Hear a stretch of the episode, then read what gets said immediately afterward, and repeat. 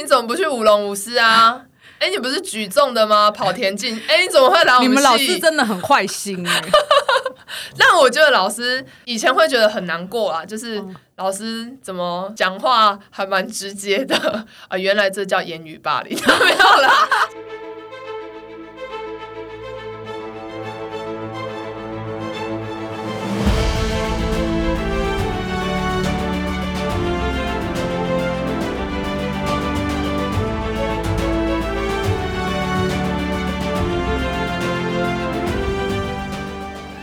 大家好，欢迎来到朕的天下，我是郑来儿，各位子民好。今天我邀请到了一个我的好朋友，然后这个好朋友非常特别，就是丹田非常的大声。通常呢，大家没有看到他的人，但是他的声音远远的就可以传到你的耳朵里面。嗯，对，他在对面点头。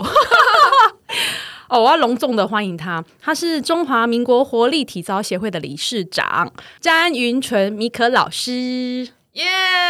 大家好，各位子民好。你你很进入状况哎。对啊，介绍一下你自己。好，大家好，我是中华民国火力体操协会的理事长米可老师。那为什么要叫米可呢？就是我的英文名字叫做 Miko，然后我的日文名字叫做 Miko，所以我的中文就改成 米可老师。哎，真的，你的日文名字也叫 Miko 啊？嗯，就取了之后就想说。就顺便嘛，统一啊，国际版本哦。反正你就是在这个地球上打滚的艺名就是米可。对对对对对对对。那个米可老师啊，他现在目前从事的是幼儿体操的这样的一个工作。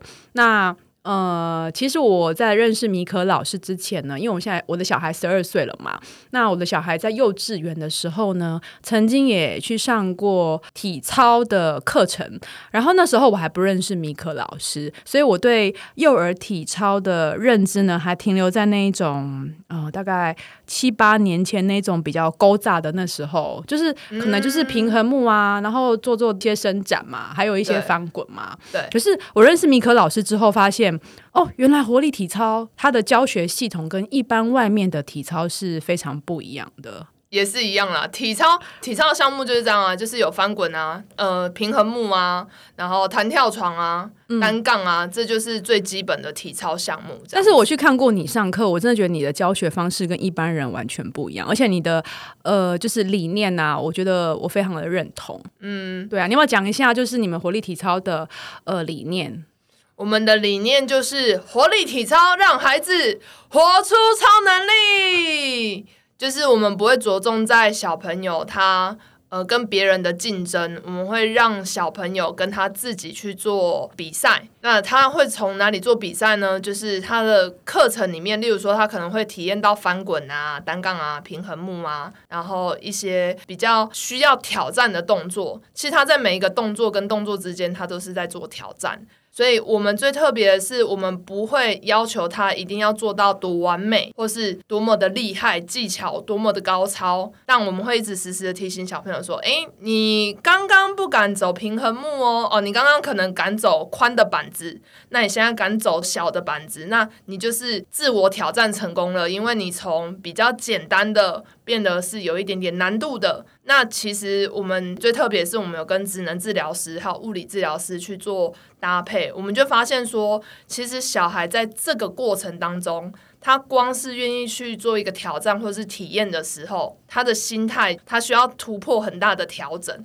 他可能一开始会很害怕啊，不信任啊，或者是抗拒，到他愿意踏出那一步，然后到他真的完成动作的时候，其实他是对他自己来说是突破很多的。嗯，对，因为我那时候听你讲说，就是你们那个活力体操，就是有跟智能治疗师还有物理治疗师做配合嘛。其实我还蛮惊讶的耶，就是我觉得你在就是呃教学还有整套系统上面的，就是用心，蛮令人敬佩的啦。而且我那时候想说 啊，你。体操啊，不是就运动？对啊，不是就运动吗？对啊，嗯，其实我们一开始的确就是只是单纯的运动，但后来就发现说，其实你要小小孩啊，他要做到这些事情啊，其实他的身体能力都不会有太大的问题哦，他其实都是能够去做突破的。但是很多时候是他的心理因素。那也因为有可能是他的原生家庭，就是环境，例如说像现在的小孩，都市小孩，他一定是受到的保护比较多嘛。呃，爸爸妈妈一定是比较宝贝小孩，甚至阿公阿妈、哦叔叔阿姨、然后姑姑姑丈都会特别的保护。那所以小孩会减少很多的接触。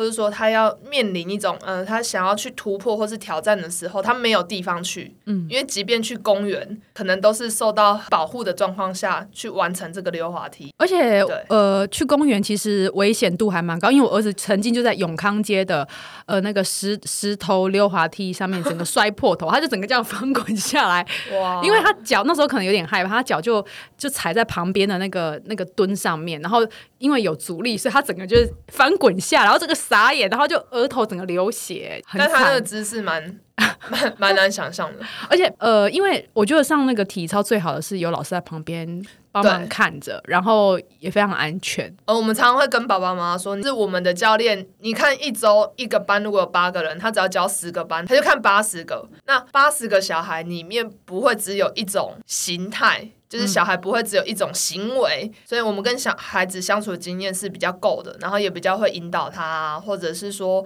我们会好好的跟他说，让他听得懂，然后也愿意接受。所以爸爸妈妈常常带小朋友来都说：“哇，好厉害哦！”老师为什么他都听你的话，然后在家都不听我的话？对，因为我儿子上次去你们家度周末之后，他回来一直称赞你。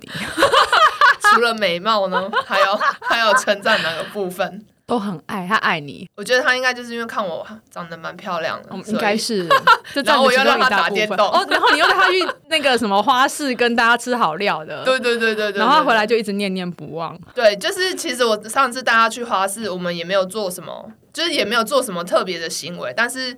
在每个过程中，我们可能就会跟他讲说：“哎，为什么我们要做这件事情？”嗯，然后我们会把这件事情变得很有趣。我还记得我们去买那个嘛，杰克的那个豆，对，杰克的豆子那个种子。然后他就说：“啊，不要啦，不要！”我就说：“哎，你就买一个嘛，一个才二十，两个两个三十啊，你一个我一个，你不觉得这样很浪漫吗？” 然后他就说：“好啦，好啦。” 很浪漫哦。对，他就硬挑了一个这样。然后挑完之后，就是我觉得，就是跟小孩的互动中，就是会有一些这种乐。乐趣，即便是小小的，真的不是给他一个很大的物质的享受啊，或者是说你给他什么呃很厉害的东西，但是就是从这个过程中，像我们教课一样，也会从过程中去找到乐趣，跟孩子的互动方式，他就会觉得你很在乎他。那有一些他不愿意尝试的东西，或是他可能有点恐惧，或是他也没有想过说这个试过之后会变怎样的事情。那透过这种乐趣啊，你去引导他去改喵姐喵姐，然后他。其实就会很愿意尝试哦，然后他试完觉得，哎，原来这种事情是很有趣的，那他下一次就会再去做挑战，嗯，或者是说他甚至会去引导他的其他同学或是好朋友。像我们的小孩有时候上课上上上，例如说，呃，遇到单杠，小朋友都比较害怕嘛，因为单杠是全身要用力啊，很难啊。然后有的小孩就还会当小班长，或是就有点像是学长学姐，有点摇摆摇摆的，然后就去跟别人说。这又没有什么好怕的，你就试试看呐。然后甚至小朋友做完，他就说：“我觉得你很棒哎，我们来 give me five。”就是他们就会自己去引导自己的同才。然后我觉得这就是做幼儿体操或是做教育这个工作里面最大的乐趣，以及我觉得对社会最有贡献的地方。可是你都不会觉得很生气吗？我真的觉得你脾气很好哎。因为你一天只看那一个啊，我们一天看个，我们一周应该看个上百上千个都很正常。因为你看，我就说嘛，一般如果八个人满班教十个班很正常吧？对啊，你一周就遇到八十个学生哎。哦，我觉得教练最特别的是，我们不会太有情绪，就是我们的开心、我们的生气，或者说我们很严肃的时候，有时候都是。我们刻意表现出来的是因为小小有时候讲你讲不听，他听不懂的，他的语言逻辑还没那么强。那你就是用一些呃眼神啊，或者是说你有点夸张的那个演戏的戏剧方式，他就会收得到这个氛围。哦，原来我现在应该要站好，好好听老师讲话。对啊，你不讲我都觉得你是戏剧系的，你知道吗？可是你是竟然是舞蹈系出身的。对啊，为什么你我哎，你跟我同学校哈，你也是文化大学的吗？哦，对对对对对啊，学妹好，差十年嘛，考研，你就比我妈脏话就对了，应该是没有办法在学校遇到，差太久。然后哎，舞蹈系，可是你这舞蹈系很妙，你怎么会想要就是呃出社会之后做就是幼儿体操方面的工作啊？因为我当初当初出来也是很想要教舞蹈啦。就觉得要做本业做的事情嘛，嗯，对啊，就是你学了舞学了舞蹈，一定就是要当舞者啊，对，然后刚好我的身材又就是在学校的时候，老师都会呛我啊，就说，哎，你怎么不去舞龙舞狮啊？哎，你不是举重的吗？跑田径？哎，你怎么会来我们你们老师真的很坏心哎。那我觉得老师以前会觉得很难过啊，就是老师怎么讲话还蛮直接的啊，原来这叫言语霸凌，没有啦。就是我觉得老师的直接都是好的，是因为后来我才发现说，哎，真的，你看那个明星啊。因为后来我去电视台工作嘛，你看那明星脸都小小的，上电视刚刚好，嗯或者是我们去看表演的时候，在舞台上啊，瘦的人跟漂亮的人哦，他就只要摆在那里都好看。所以我觉得老师讲这个话是有道理的，就是他可能在时时刻刻的提醒我，就是虽然你身在舞蹈系，但是你可能不适合走舞者这条路。嗯，所以后来我呃就没有要走舞者了嘛，那就是来做教学，还是跟舞蹈相关。那教了一阵子舞蹈，就发现说学跳舞的人一定是什么比较多女生呢？对，很棒，好，就是女老师上升了，好，就是女生比较多嘛。嗯，那我就会觉得很可惜的是，因为其实我我觉得男生的那种活泼啊，是我自己蛮喜欢的，因为我很喜欢跟小孩玩在一起，所以反而去幼儿园教体适能的时候，我还蛮开心的，所以后来就开始走。就是专做幼儿体适能，那当然还是会希望小孩是有训练的，就是从游戏中带给他们训练，然后帮助到他们的肢体呀，或者是说帮助到他们的一些认知，我觉得会在我的工作里面是更有意义，而且又可以结合我原本的专业这样子。所以后来我就觉得，哎，就接触到幼儿体操，然后就觉得，哎，这个这个项目真的很棒，就是它比较精致。然后他可以真的帮助到小朋友，然后又可以让小孩子跟爸爸妈妈增加一些互动。对啊，我我就想说问要问你说，为什么你后来越做越有兴趣？不觉得小孩很烦吗？哎，我我觉得小孩的样子啊，很多都是像爸爸妈妈，对，或者是那个家庭环境、行为啊、说话都是。嗯，那后来我们出来做幼儿体操之后，因为我们就是外面开课嘛。那爸爸妈妈都会带着小朋友一起来上课。那在这上课的过程中，像有的小朋友，他可能你问他什么，他都不要，不要，不要，不要。嗯，那妈妈对，然后妈妈就会说啊，老师这个很正常啦，这个啊他在家都这样啦，吼哦，因为他阿妈很宠他啦，啊什么什么这样，就是大家呃爸爸妈妈可能会把这个他的这个行为合理化。那我觉得这就是我工作最大乐趣，跟我觉得最有意义的地方，我就会开始跟家长说，哎。嗯，爸爸妈妈，我跟你说，其实啊，我我们换个方式跟他沟通啊，我觉得小朋友他会会有不一样的表现方式。对，那我们可能就会跟家长说，找他有兴趣的点，然后去引诱他愿意去做这这个挑战，就像上体操课一样。对对对对对。那如果他说不要，我们也不要硬说啊，不要就算了，或者说你就是要，你就是要，你不要跟他去做很极端的那个拉扯。你们会两方都会受伤，那我们就会在课程里面带入一些方法。我们就是会，例如说，他说啊，我不要走平衡木，那我们就说好，那我们我们我们现在不要走，那我们五分钟后走。小朋友会发现，哎，好像有道理哦。反正我是现在不想走，五分钟后好像可以走，哎，真的吗？他不会反抗，说我不要不要。呃，大部分小朋友这样子就会开始，他会去思考哦，因为应该是说我们讲话的逻辑啊，已经跟。家家里原本惯性的说法不一样，所以呢，他就会反而会思考他顿嘞，然后说好，那就这样哦，那我们打勾勾，或是 give me five，就是做一个承诺跟约定嘛。完了之后，他就觉得，嗯，我好像答应你了，所以他再走一轮回来，五分钟后说五分钟后了，到了，我们来试试看哦。哇，好棒！我们我们就会先给他一个夸奖，嗯，然后鼓励他。其实大部分小朋友就会愿意去尝试，尝试完之后，我们就会跟他说。那你刚刚是觉得很恐怖吗？还是你觉得有点怕怕的？小朋友就会讲出他为什么刚刚不愿意做。其实有时候小朋友的不愿意啊，他就只是个惯性，嗯他就是哦，我就是不要啊，他也没有为什么。嗯，对对对，那他如果讲不出来，我们就说，可是你刚刚做的很棒哦，虽然你也不知道为什么你不想要，可是我要跟你说，你刚刚挑战成功了，要不要再试一次会更厉害？然后他就会说好哦，他就咻，然后就又跑去排队了，啊，原来是要这样骗小孩哦。不是骗，这是教育，没有在骗的啦。那我们从这个过程中，如果你是个爸爸妈妈，你站在旁边看。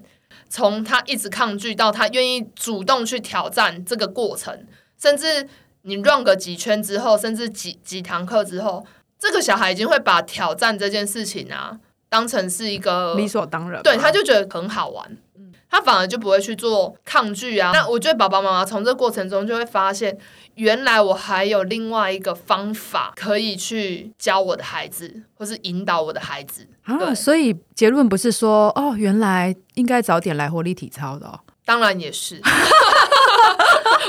那因为我们教练很有限，所以 哦，对对，你们现在缺教练，不缺学生嘛？好啊，好啊，都缺教练啊。对，因为我们我们班就是很，我们会依照教室的大小，就是可能六个或八个。嗯，那教练其实他的训练养成是蛮谨慎的。如果教练可以帮小孩完成动作，其实都不难。嗯，对对？我想爸爸妈妈，你从不会喂奶到很会喂奶，到喂他吃饭、帮他穿衣服啊、吃喝拉撒睡，你帮他处理好都不难。嗯，重点是那个过程，你要怎么去引导他。所以像我们现在招募教练，我们会说，嗯、你不一定是要体操很专业，重点是你要会运动，呃，你喜欢运动这件事情，跟最重要是你喜欢小孩。嗯，对，因为在过程中，你其实互动最多的就是孩子。那如果你不喜欢小孩，那你来这个工作就会，你可能就会觉得很像地狱。哦，那我应该不太适合，没耐性的也不太适合但我觉得你适合，啊？为什么因？为你长得漂亮。我们这工作颜值要高。好好，你们你们那个教室里面的教练颜值都还蛮高的哎、其实我们的教练就是不能长得太锐利，哦，要温和一点的。对对对，就是我觉得要像邻家姐姐或哥哥一样。哦，所以我是邻家姐姐，谢谢。对，看起来就大我十岁的姐姐，好机车，看不出来。你们那个牌子很好用，很厉害。我每天都敷那个面膜、哎，哎，谢谢你一直帮我广告。对啊，乳霜超好用哎、。我们我们要出新乳霜啊！好，这题外话，又岔题的啦，有。好，继续。所以呢，活力体操我们现在有在招募新教练喽，嗯欢迎大家来报名。OK，对。好，然后我应该要介绍一下，我们其实自己也常做一些偏乡啊，然后家福中心啊，或者是我们现在也有跟保姆协会合作，哦，你们还跟保姆协会合作，对，然后最近也有一些呃，像唐氏症基金会，他们有一个关怀据点，然后跟我们也会到一些教会里面，他会去做一些公益的，就是比较弱势家庭，或者是说他们需要陪伴的孩子，诶那我们会去做这样子的服务。你之前不是有在一个什么庙门口？对，我们在那个鹿港，我们有受邀去鹿港的那个呃鹿港的亲子馆，他有邀请我们去一个比较偏乡的地方，这样子。是公益性质的吗？有车马费，哦对，但但算公益性质，因为它的终点就不是我们一般的那个那个费用，嗯，对对然后在庙门口啊，对，因为当时他们说他们最大的场地最方便的地方就是庙顶，就是在那个庙庙庙门口。嗯，我觉得大家看到的时候也觉得很惊人，就是哇，你们的器材竟然就这样放在庙门口，然后上课，嗯，然后大家都本来会以为小朋友就会乱跑啊，然后就是会牙牙不会这样。就后来我们上课，教练是会教导小孩子怎么排队、守秩序啊，然后甚至会引导爸爸妈妈，就是你一起来参与这个课程。但是爸爸妈妈不用烦，所以不用担心，对，就是只要牵着你家的小孩，跟嗯陪着他就可以了。而且你们有亲，你这个算是亲子课程对不对？我们有分啦，如果比较小的就是亲子，嗯，那我们其实即便上到很大儿童班哦，我们还是会很鼓励爸爸妈妈，就是可以陪着小孩一起完成这个课程为什么？啊。因为其实你自己算一下，现在的家长他如果要专注在孩子的身上，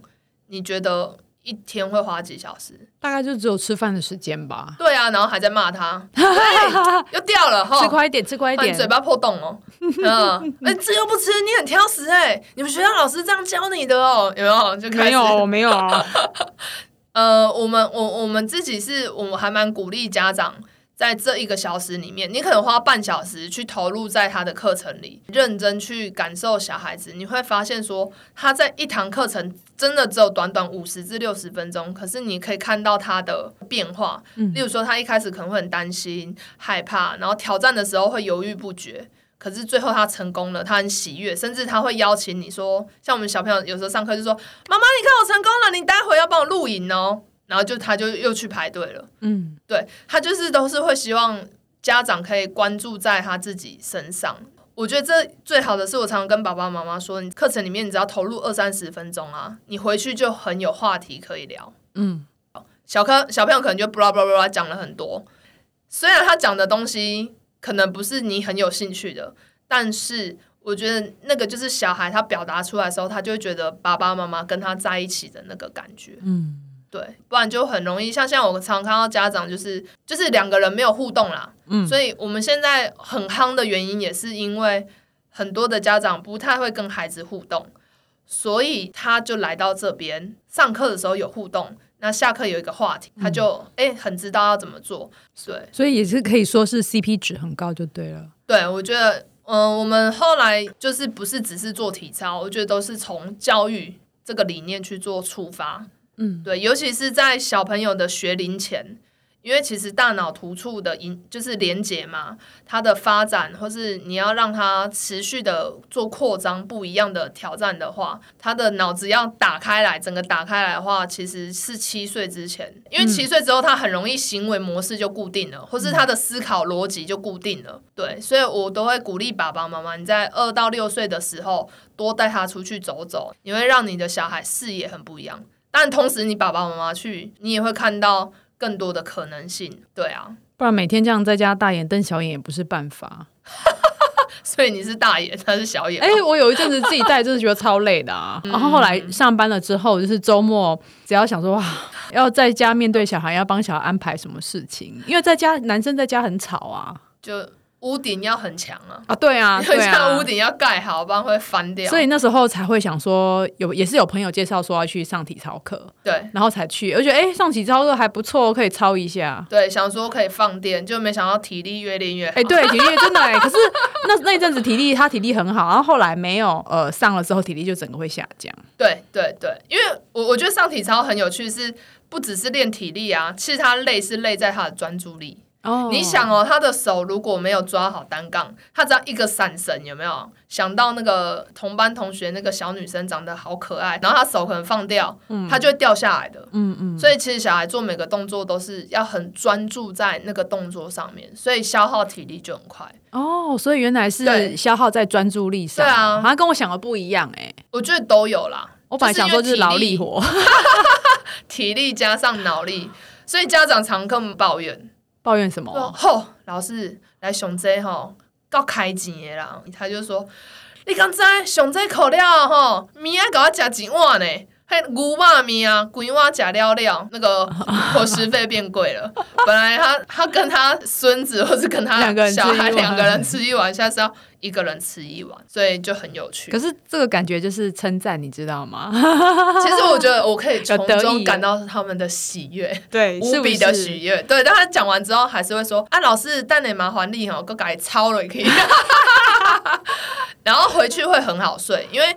适当的让他每个看小朋友体力啊，三十分钟至一个小时、两个小时的运动啊，我觉得会让小朋友在睡眠上面，或者说在呃做事情的稳定度上面会增加的。嗯，啊，反正我们疑难杂症后来都觉得很像医生，就是呃，老师，你可以帮我跟他说一下吗？他都不吃肉哎，然后就说哈不吃肉，我说你有问过他原因吗？那妈妈可能就说啊问不出来啊。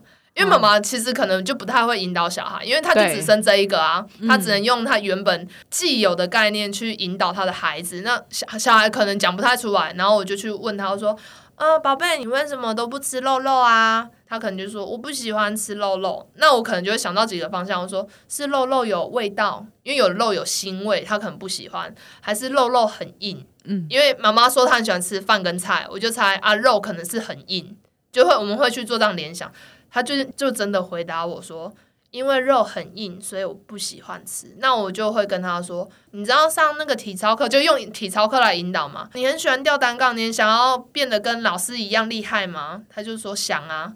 我就说，那你如果没有力气，那你要怎么？你要怎么变得更厉害？你现在已经很厉害，但是要更厉害，就是要很有力气。那你要不要试着，嗯，我们小小口的吃肉肉，那一个肉肉咬十下，就是会去给他做这样子的设定，他就会，诶，他就觉得，诶，好像蛮有道理的，对。然后我说，你的肉肉如果咬一咬，你的，嗯，你的脸会变得很有力气哦。你的嘴巴因为咬，那就是咀嚼会让脸更有力气嘛。我说，你的脸更有力气，笑起来会更可爱。然后小孩听起来就会觉得，嗯，好像蛮有道理的哦，这是有逻辑的哦，怎么这么好骗啊？然后一下课，他就跟他妈妈说：“妈妈，我们今天吃牛排。”对，然后后来妈妈就说，后来妈妈跟我们的反馈就是说，他连去幼儿园，连老师都很压抑，就是他已经喂他喂了一年两年了，可是他可能都不太能够接受吃肉肉这件事情。那我们跟他讲完之后。他就愿意吃了，嗯，这样子，所以，嗯，我觉得不是说我们很厉害，而是我觉得在引导小孩的这个过程，那妈妈也都在旁边看嘛，他一定就学起来，他就知道说，哦，原来我可以这样引导我的孩子。那每个孩子都是不同的，所以我们不太，我们教练也不可能说一次试就成功，他有可能在那个问话或者说在引导过程中，我们可能会试一到十个方法。对，但小孩其实都差不多，就是那个那几个问题。对对，他的模式就差不多，你引导他的模式就差不多。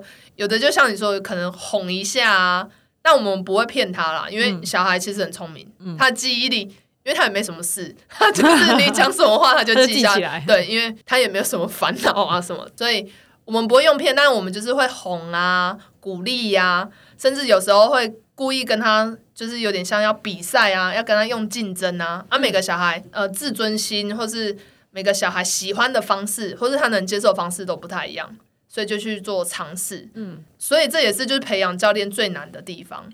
教课很简单，教动作太简单了，可是你在过程中怎么跟孩子有好的互动？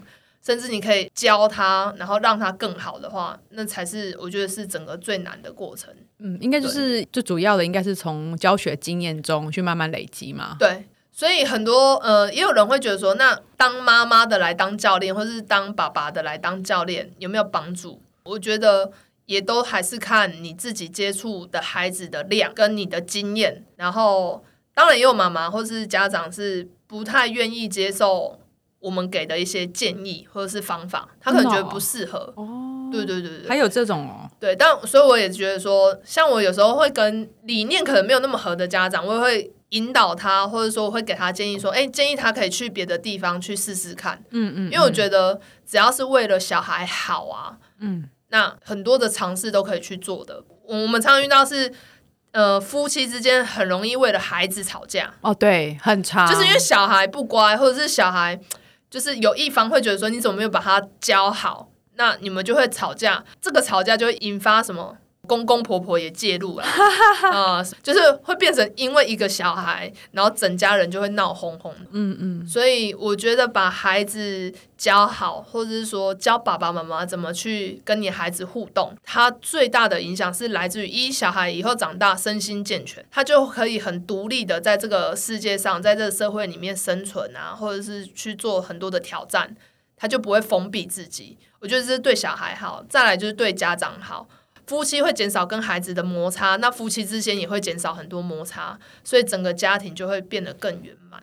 所以我们很常看到，哎，小孩来上课了，嗯，爸爸妈妈也知道要怎么跟他的孩子互动了，然后整个家庭的氛围就很不一样，甚至阿公阿妈都一起来上课啊。嗯，对，就是带来轮流，本来都说不愿意，因为带孙子觉得很麻烦呐，很累啊。后来，哎，其实他们知道怎么去跟孩子互动之后。带小孩来，就会觉得这是一件很简单的事，甚至看着他上课，他们会觉得很满足。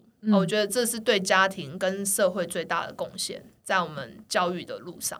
你讲的好伟大！那我以前去带我儿子上体操，怎么都没有受到这些？嗯，就可能因为因为他们有上活力，因为我们没有上活力体操就对了。我我觉得很多是呃，这就是我们的理念啊。那所以我觉得每个体系的理念就会有点不一样。然后我们是从这个角度去做出发。嗯。对，因为我们之前上课的话，就是爸爸妈妈都在外面等，然后老师也不会讲太多，就是每个我觉得每个教学体系本来它的理念就是不一样，嗯。那他可能觉得说，就是嗯、他他可能有他要的东西。那我我相信客户都是这样嘛，彼此呃，或者说朋友、男女朋友或是夫妻都这样，你们会互相吸引啊，就是因为理念相同。嗯，对，所以我觉得我们也很欢迎，就是理念相同的家长，然后带孩子来上课，然后理念相同的伙伴们再加入我们活力体操。对，我觉得这个工作太有意义了啊！就是不只是能够养活自己，那我觉得对社会的贡献是很大，所以我应该，我常说，活力体操是我一生的事业，那让孩子卓越，就是让孩子更好，是我一生的志业。哎、可是你这过程中有没有遇到什么困难点？困难点，对啊，因为做自己出来创业总是会有高高低低的嘛。对对对啊，那你有遇到什么就是就觉得不舒服或是觉得很困难的吗？嗯，我们常常，呃，因为我觉得像做这个行业很容易被比较，这种项目很多嘛。我觉得做每个行业，你一定都会被去比较，然后尤其是你刚出来是菜鸟的时候，你这个品牌或者说比较没有人知道的时候，你很容易会被比较的。那比较有时候，我觉得有的家长可能会蛮直接的，他就会直接觉得你就是很不好，然后他会直接给你反馈这样子。嗯，那我觉得自己在自己的心理素质上面要很强。就是一开始我们也会很抗拒啊，就觉得说你懂什么啊你？可是其实你现在都会很感恩那些家长跟你直接的反馈，嗯对。但是我当然觉得不要用人身攻击，因为嗯那就太情绪化。但是家长的直接反馈都真的是会成为我们，我后来才懂说，哦，真的是就是那真的是成为他下一步。或是他下一秒他想要再变得更好的时候，那这就会是一个很好的参考价值，嗯，对，会比较指导方向。嗯哼，所以我觉得在困难的点是自己的心理素质要很强。然后以前都会觉得说，呃，为什么对方都没有看到我们好的地方，只看到不好的地方？那我们现在就是会觉得，呃，他他这样子说，对我们来说是很珍贵的哦，因为其实讲真话的人不多。对，真的，对啊，大家都嘛是啊，我觉得老师上的很好，然后没有报名，然后突然发现他去上了别的课，这样子，真的哦，对，也是会有的啦。哦哈，怎么这样啊？我觉得很正常啊，就是一我们可能那时候真的没有那么好，嗯然后理念可能不一样，对，嗯甚至我们会被会被去做比较，但我觉得这都是创业的人必须要自己去扛的责任，因为我觉得要熬过那段时间呐、嗯对。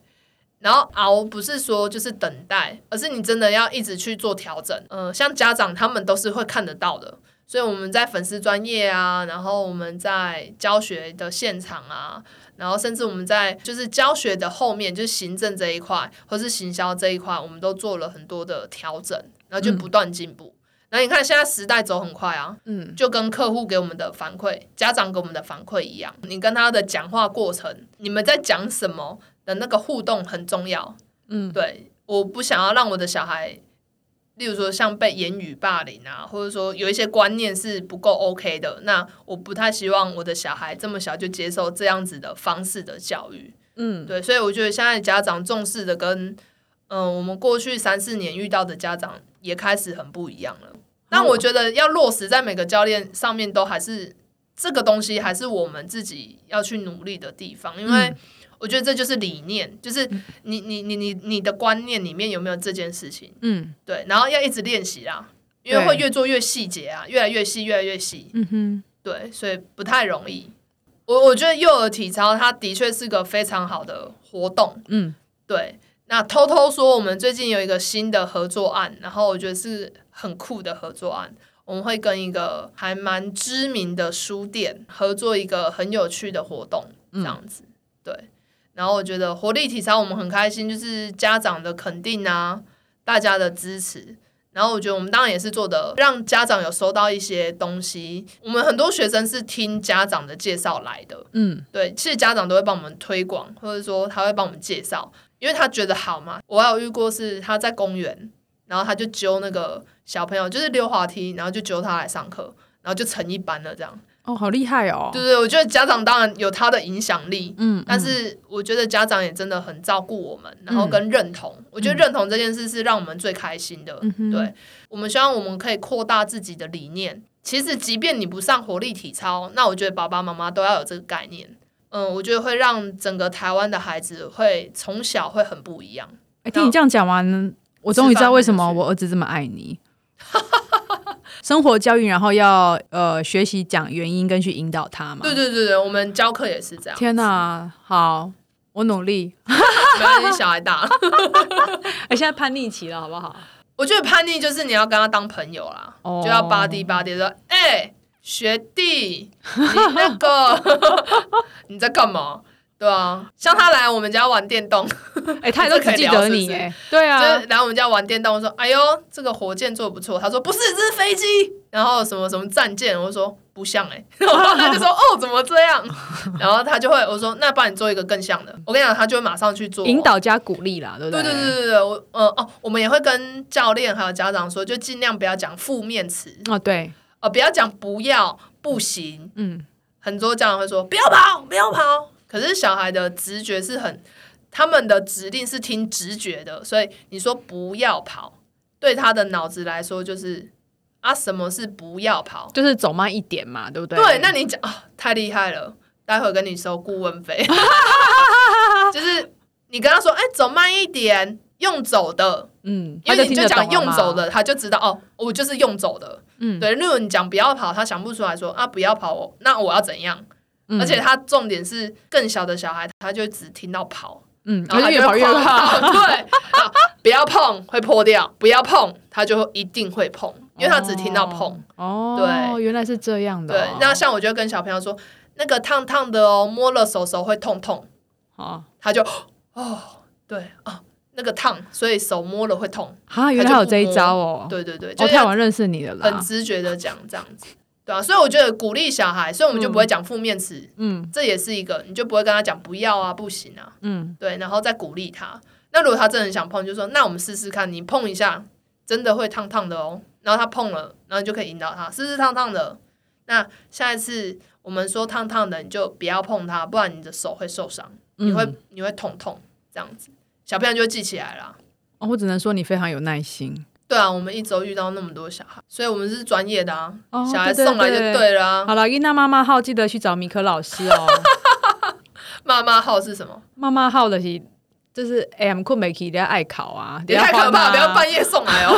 我们不是保姆哦，我们只是教练，幼儿体操的教练。对啊，好啊，那现在时间差不多了。啊，我们今天谢谢米可老师到我们的节目。那如果大家对那个米可老师他们的活力体操教练有兴趣的话呢，欢迎在粉砖上面私讯给他们哦。嗯，阿拉跟大家说拜拜，谢谢大家，欢迎大家搜寻中华民国活力体操协会，我是米可老师。好，那我们一起说拜拜喽，拜拜。